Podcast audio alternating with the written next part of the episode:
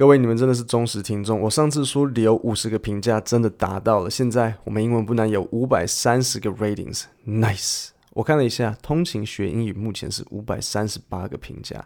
John，你要小心，因为城里来了一个新牛仔。我上次有说，没有多到五十个评价的话，要处罚你们嘛？我说我会捏着我的鼻子讲这个 podcast。结果我到留言区一看，哦，你们猜我看到什么？你们当中好几个留言说 OK 啊，OK 啊，就想听你捏着鼻子讲。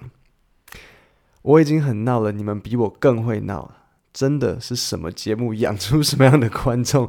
难怪很多人说苹果新闻把台湾人养坏。如果你还没有听上一部 podcast 的话，先去听，不然这一集可能会不知道在讲什么。今天要分享的网友回应有四个，所以就不像以前一样念一次，然后介绍单子再念一次，我就一边讲一边解释。所以原 po 他在 Reddit 问说，Do you have a college roommate horror story? Right？第一个回答的网友他说，I had two roommates that kept eating all of my food. Although classes haven't started, I had already moved into my dorm. Dorm 就是宿舍. One day, I made myself a peanut butter sandwich. I put my sandwich on the table, and 10 minutes later, it was gone. My roommate ate it. About a week later, I decided to make myself another peanut butter sandwich. I opened my cupboard. Cupboard 是什么？就是像柜子、厨房那种。And saw that my roommates left an empty jar in my cupboard.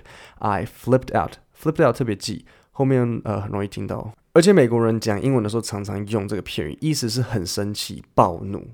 Because who eats a whole jar of peanut butter without introducing themselves?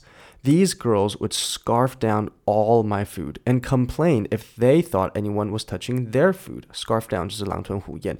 So I started buying really fattening food, such as donuts, pies, cakes. Fattening 来自 fat，fat 你知道吗？是胖，所以 fattening 是变胖的意思，死就是死肥胖，把它增肥，就是 容易要让这两个女生变胖。I was trying to teach them self-restraint, but these girls would go through these boxes within two days. Restraint 的意思就是节制哈，那 self-restraint 合在一起就是自我节制。So I kept buying donuts and desserts. 我得说，这个计划听起来很花钱。呃，最后面最好笑。And then one day, they started complaining about how they couldn't fit in their jeans. Success. I also put laxatives in my peanut butter. 你应该想要知道什么是 laxative，laxative 是泻药，所以他除了一直买很肥的食物给他们，他们穿不下他们的牛仔裤之后，还放泻药在他们的花生，在那个花生酱里面。OK，现在进入分享第二。My roommate freshman year got completely hammered. Hammered 的意思就是酒醉。came back to the room around 1 in the morning and accused me of stealing the pudding in her fridge that she had ate an hour before she went out. Accused 就是指控，所以他自己喝醉，然后指控我说偷吃他的布丁。OK。She waited until I fell asleep and then stabbed me in the arm with one of those clicky pencils. I had to go to the hospital to get it cleaned and stitched. She got kicked out.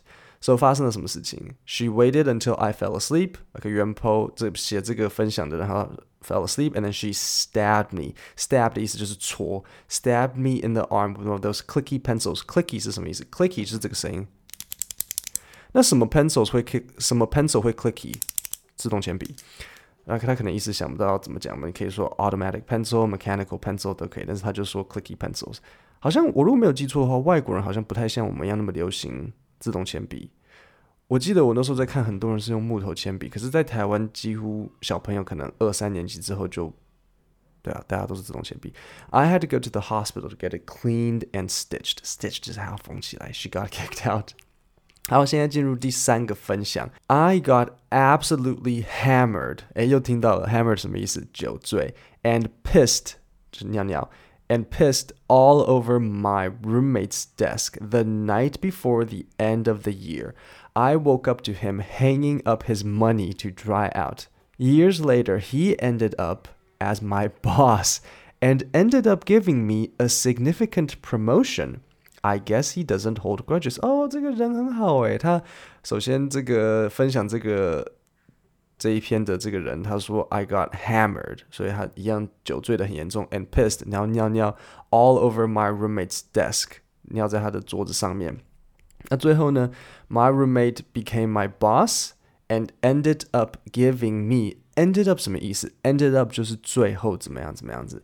And ended up giving me a significant significant 的意思 big promotion，你们都知道吗？升迁。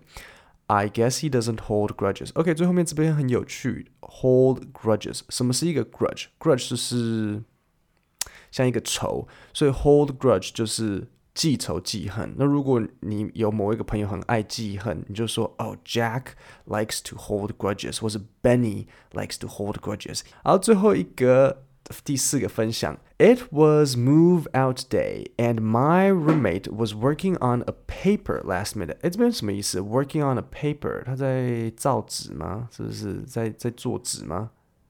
不是，working on a paper 在这边就是像一个报告。Working on a paper last minute. I was packing my stuff. His parents walked in and were absolutely pissed that he wasn't packed yet. Oh，又听到一个 pissed，哎，等下意思是什么？他爸妈尿在他身上？没有，pissed 还有另外一个意思是很生气。什么？为什么会是很生气的意思？因为比如说像你今天想象有一个人尿在你身上，如果你说 Oh no, Jack is pissed，但意思就是 Jack 很生气，生气到好像有人尿尿尿在他身上，这样子懂这个 pissed 的用法吗？所以我们总结一下，你今天就目前为止，你听了我讲几个生气的。呃，片语俗话，第一个是什么？f f f f f，不是，我不我不讲脏话了，不是 f u 的那一个，呃，flipped out，right？flipped out 是一个，然后第二个是 pissed。所以如果你下一次讲话跟朋友聊天啊，或是跟遇到外国人，然后你可以讲这个，哦，听起来很到点，就可以说，Oh, let me tell you, I am so pissed。他就 Whoa, what what happened？right？好。然后酒醉听了好几次，这这些故事，你有没有发现，好像这些故事都是跟酒有关？因为酒都会让大家做很笨的事情。酒醉叫什么？很严重的酒醉叫 hammered。OK，so 在这边他是生气，不是被尿尿。His parents walked in and were absolutely pissed that he wasn't packed yet. They immediately started scolding him while I was still in the room. Scolding 就是这样责骂。they immediately started scolding him while I was still in the room, but thankfully, I had a final to go to, 期末考, and figured I'd dodge the storm, 避风头. Dodge 就是躲, dodge the storm. I said my goodbyes, assuming they'd be gone by the time I got back from my two-hour final. Assuming 就是预设假设. Assuming they'd be gone by the time I got back from my two-hour final, and went on my way. As it happens, my final only took 20 minutes, so I got back much sooner than they'd have expected. I opened the door, saw my roommate bent over his bed with his bare ass showing, just as his mom wound up for a spank. Oh my god! 好，bare 的意思就是光溜溜的，ass 是什么？就是屁股咔称。So I opened the door, saw my roommate bent over his bed，他趴在床上，with his bare ass 屁股 露出来，as his mom wound up for a spank，就是准备要赏他屁股一些巴掌。I quickly closed the door and went over to a friend's dorm until I felt safe enough to return. I never brought it up to him after. 这样是真的好朋友，你不可以看到人家被打屁屁，然后你还会说啊，哎，你屁股好毛哦，你屁股好。哦，讲到毛屁股，我在当兵的时候，哦，哇，有些男生的那个屁股，那是猴子还是猩猩？怎么可以这么毛？ 那个屁股超毛的，我我吓了一跳。So he never, I never brought it up to him after that. 所以你如果要讲说你再也没有提起某一件事情，就可以呃，比如说你可以跟 Jack 说，Jack，don't ever bring it up again，就是再也不要提起了。OK，don't、bring up my my hairy butt，像这样子。OK，到到底是什么情况会让一个大学生被打屁股啊？而且。是哪一种爸妈还会孩子这么大还想打他的屁股？这大学生也太夸张了！我最后一次被打屁股的时候，那时候我也才高三，大学还要被打屁股就没有啦，我没有被打屁股，我开你们玩笑的。好，所以今天的分享就到这里，一样单字跟文稿我都有放在 podcast 下面的说明里面。今天就到这里，谢谢大家。